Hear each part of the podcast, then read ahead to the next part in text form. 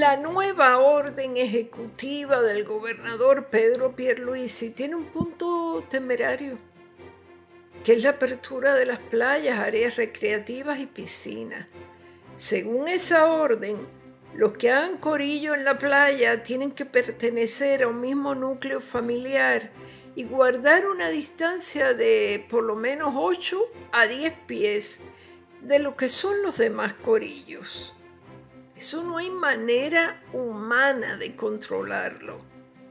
¿Qué va a hacer la policía? ¿Caminar a lo largo de la playa de arriba abajo, averiguando si los del grupo sentado en torno a un barbecue duermen bajo un mismo techo? Eso es absurdo. El gobernador prohíbe el consumo de bebidas alcohólicas en la playa.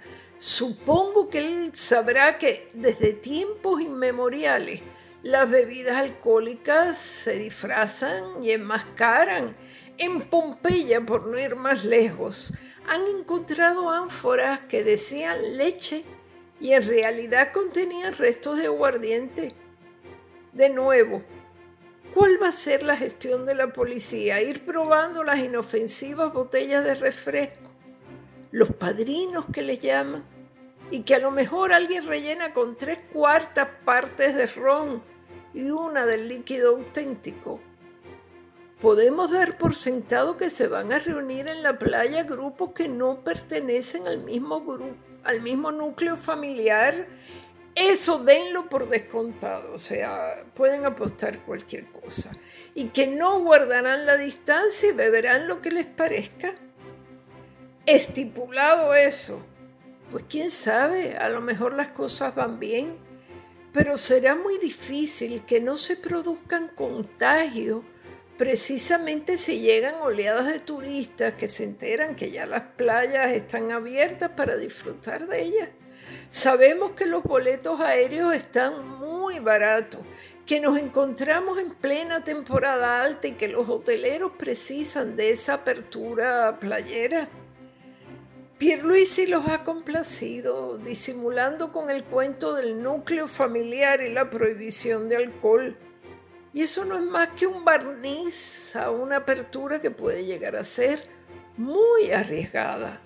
Su teoría de que si las cosas empeoran, darán marcha atrás, también hay que cogerla con pinzas, porque pueden que empeoren de tal manera que la marcha atrás sea muy ardua y muy dolorosa.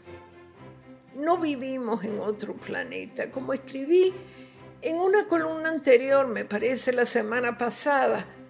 Debemos mirar a nuestro alrededor, mirar hacia todos esos países que se confiaron y liberalizaron las restricciones.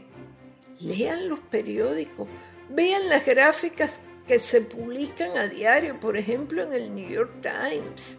Cada seis segundos se, se contagia una persona en Los Ángeles.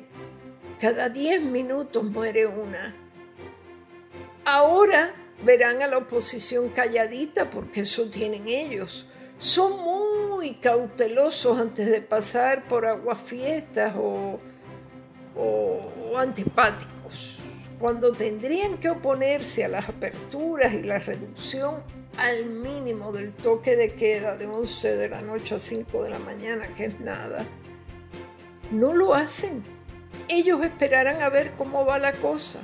Y si va mal, le echarán la culpa a Pierluisi cuando lo que tienen que hacer es abrir la boca ahora, expresarse a favor o en contra, no cuando se le vean los huevos al perro. En síntesis, tendremos un fin de semana de avalancha playera. Pierluisi dice que su veto al alcohol, óiganlo bien, es para que la gente no se ponga cariñosa y se abrace. Eso es una buena pista para la policía. Ven a dos cariñosos y ya saben que es porque empinaron el codo. Bueno, nos vemos la semana que viene y traten de sobrevivir. Esto ha sido Maldita Montero.